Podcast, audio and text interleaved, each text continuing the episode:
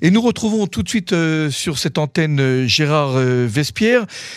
bonsoir Gérard et merci d'avoir accepté notre invitation sur les ondes de Cannes en français. Vous êtes chercheur, bonsoir, bonsoir, vous êtes chercheur et conférencier en géopolitique entre autres à la Fondation d'études sur le Moyen-Orient et nous voudrions vous interroger ce soir sur l'Iran. Alors tout d'abord, pour nos auditeurs auditrices, cher Gérard, que recherche l'Iran exactement? Qu'est-ce qu'elle veut? Est-ce qu'elle veut retrouver un empire qu'elle a perdu il y a 2500 ans? Essayez de nous éclairer un peu sur les intentions de l'Iran aujourd'hui. Eh bien, voyez-vous, euh, l'Iran actuellement est à la recherche de trois choses. La première, eh bien, ce sont des finances et de nouvelles ressources économiques. Euh, la deuxième, ce sont des alliances internationales. Et la troisième chose, eh bien, c'est de sauver son régime. Euh, donc, euh, juste quelques secondes sur chacun de ces points, n'est-ce pas? Et je crois qu'il faut faire une différence d'ailleurs entre l'Iran et le régime iranien, n'est-ce pas? On voit le divorce s'installer entre la population et euh, le gouvernement. Donc c'est vraiment euh, là quand, vous posez la question sur ce que cherche le régime, eh bien le régime cherche trois choses. Donc euh, des ressources nouvelles, d'où ces développements commerciaux avec la Chine par exemple pour vendre son pétrole, eh bien de façon un peu grise puisque les interdictions prononcées par les États-Unis sont toujours valables sur les ventes de pétrole. Deuxièmement, donc le régime cherche des assises internationale, euh, puisque euh, il y a, à cause de la répression sanglante depuis des années, euh, les démocraties européennes, américaines et dans le monde ont tourné le dos à, l'Iran. Donc, elle a besoin d'avoir des alliés, d'où son rapprochement avec Moscou, d'où l'aide à Moscou pour la guerre ukrainienne, d'où son plan stratégique de 25 ans avec la Chine.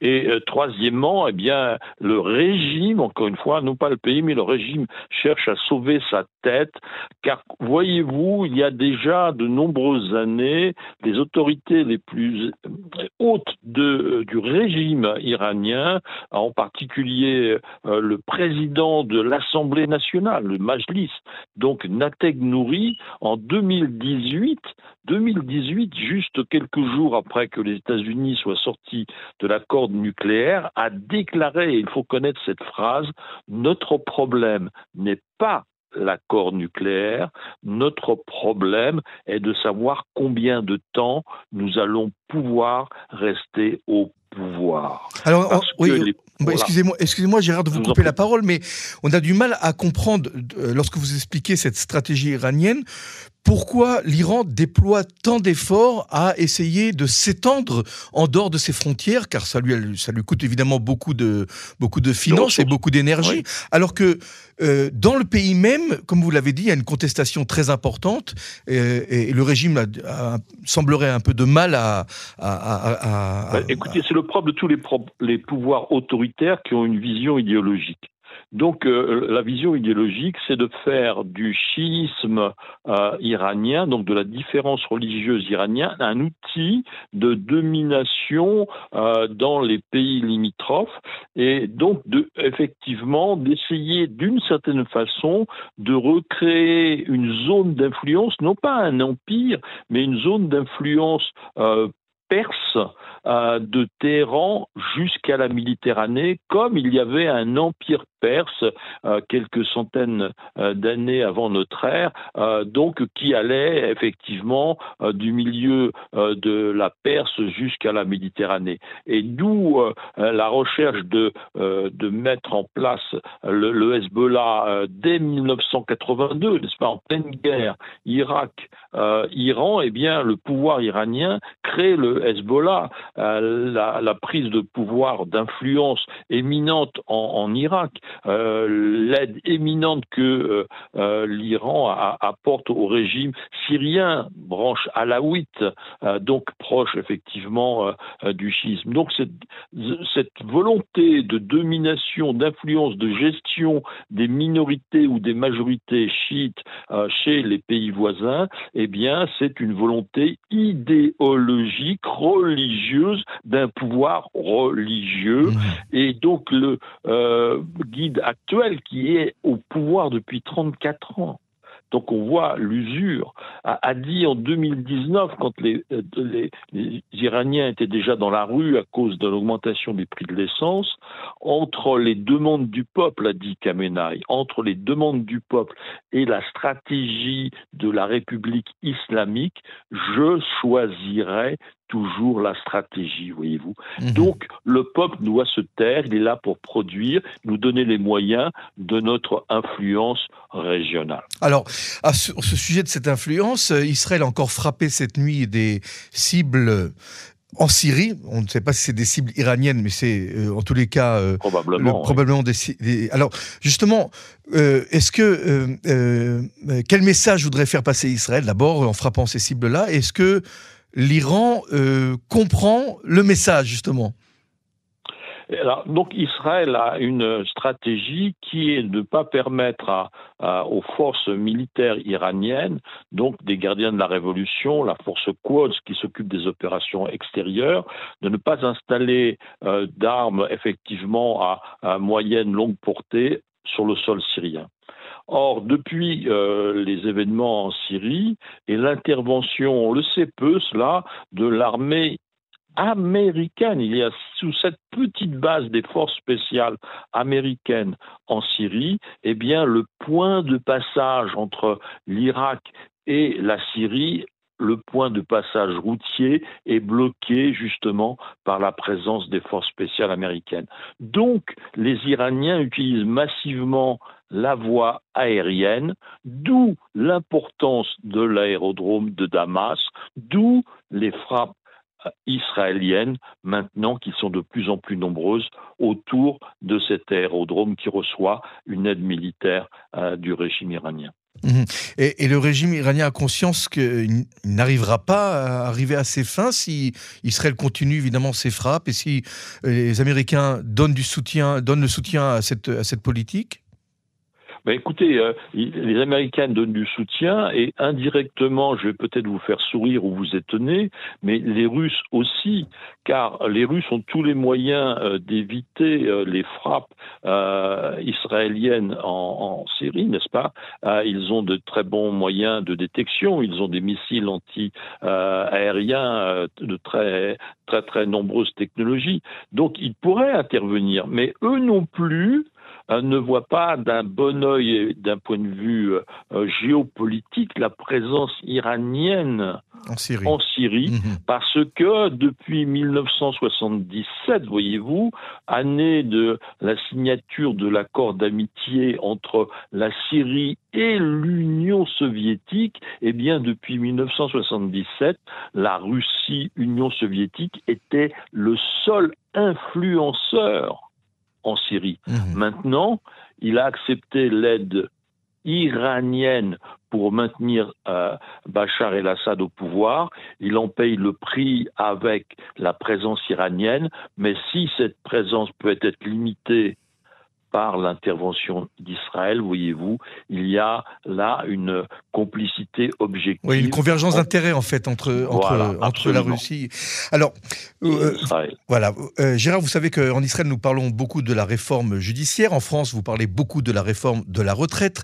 Mais qu'en est-il en Iran de la contestation euh, féminine intérieure liée au, au, voile? On n'en entend plus parler, ce qui ne veut pas dire qu'elle n'existe pas. Qu'en est-il aujourd'hui en Iran? Eh bien, écoutez, je crois qu'il y a une formule euh, d'un livre qui est sorti il y a quelques mois en Iran, Le feu couvre sous la cendre. Et effectivement, euh, euh, c'est ce à quoi on assiste actuellement. Euh, donc le, comportement des femmes continue à, rejeter le, voile. J'ai vu aujourd'hui des images d'un groupe de, jeunes, de dizaines, de dizaines, de dizaines de scooters traversant Téhéran. à l'arrière du scooter, eh bien, il y avait des jeunes femmes dont aucune ne portait le voile, voyez-vous. Donc il y a des manifestations qui restent euh, même en, pleine, voilà, mmh, en, pleine, en pleine journée toutes les nuits, tous les soirs, vous avez des, des, des, cris qui résonnent à l'intérieur des, des, bâtiments dans, dans euh, les zones résidentielles de Téhéran. Et vous entendez des morts au guide. Vous bon, il y a vraiment une contestation euh, très, très soutenue et puis de très nombreuses unités qu'on appelle des unités de résistance. Euh, il y a plusieurs groupes donc plusieurs milliers, pardon, plusieurs milliers de ces unités de résistance qui sont constituées euh, autour euh, de l'organisation des, des Moudjahidines, des combattants du peuple iranien, et qui toutes les toutes les nuits, eh bien, interviennent en lançant des cocktails Molotov sur euh, des bases de la police, des, bâtiments du pouvoir judiciaire ou des congrégations religieuses. Voyez-vous, il y a vraiment un bouillonnement permanent. Le régime sait euh, qu'il est euh, dos au mur. Et d'ailleurs, la décision de, euh, de Khamenei de prendre Raisi comme président de la République en 2021, n'est-ce pas, n'est pas neutre. il a amené près de lui un radical extrême qui a beaucoup de sang sur les mains. Il était sûr qu'avec lui, s'il y avait besoin de répression, et il savait Khamenei qu'il y aurait besoin de répression, eh bien, cet homme serait à son homme lige. Mhm. Dernière question, on profite de votre savoir et de vos connaissances euh, sur le dossier iranien pour savoir. Vous êtes trop gentil. pour savoir, Gérard, à quel point l'Iran est proche de euh, la fabrication d'une bombe atomique, parce que c'est ce qui nous préoccupe ici en Israël. Alors là, bon, il faudrait plutôt euh, poser la question à un chimiste euh, nucléaire, n'est-ce pas, un physicien nucléaire qu'un géopolitologue. Mais euh, il y a certainement un, un certain délai. On ne peut pas euh, euh, passer de 60% d'enrichissement à, à, 90% plus instantanément. Il faut en plus euh, donc bâtir un dispositif et puis troisièmement, il faut tester. Donc voyez-vous, il y a, je dirais pas des années, non certainement pas, mais il y a un certain temps nécessaire pour que l'Iran suive ce chemin-là. Et je crois qu'il faut faire entièrement confiance au réseau d'information que les uns et les autres. Et vous voyez ce que je veux dire. Mhm, Donc euh, les États-Unis et bien sûr Israël, mhm. euh, en possèdent en, Iran, soit euh, par intelligence électronique, soit par renseignement humain ou photographique. Eh bien, donc, si l'alerte devient effectivement trop haute, il y aura certainement des décisions à prendre, comme il y a eu des décisions à prendre il y a dix ans, quand il s'est agi, appelons un chat un chat, eh bien, de l'élimination physique d'un certain nombre de savants nucléaires euh, iraniens pour amener les Iraniens à la table de négociation en 2013 mhm. et donc les accords de 2015. Et à nouveau, il y a eu ce même, euh, je dirais, euh, cette même stratégie mise en place. Souvenons-nous de l'élimination en, novembre là, de, de Fakhrizadeh, qui était aussi un haut responsable du programme de, nucléaire et de balistique. Et oui, vous avez rappelé qu'il y a des mitraillettes toutes seules qui se mettent à tirer sur des voitures de façon tout à, fait, euh, tout à fait innocente. Monsieur Vespierre, vous, je rappelle à nos auditeurs, vous êtes chercheur et conférencier en géopolitique à la Fondation d'études sur le Moyen-Orient, entre autres d'ailleurs. Et je vous remercie. Il y a un site aussi, un site Le Monde décrypté. Ah, très bien, c'est très important de le préciser. Et je vous remercie infiniment de nous avoir éclairé, d'avoir éclairé nos auditeurs auditrices sur ces ondes de Radio 4 Et j'espère bientôt vous retrouver pour des nouvelles aussi optimistes que sur euh, que, que, vous avez, enfin avec lesquelles vous avez partagé au sujet donc de, de la bombe nucléaire qui n'est pas encore prête. Donc euh, on se retrouvera bientôt sur nos ondes, je l'espère en tous les cas.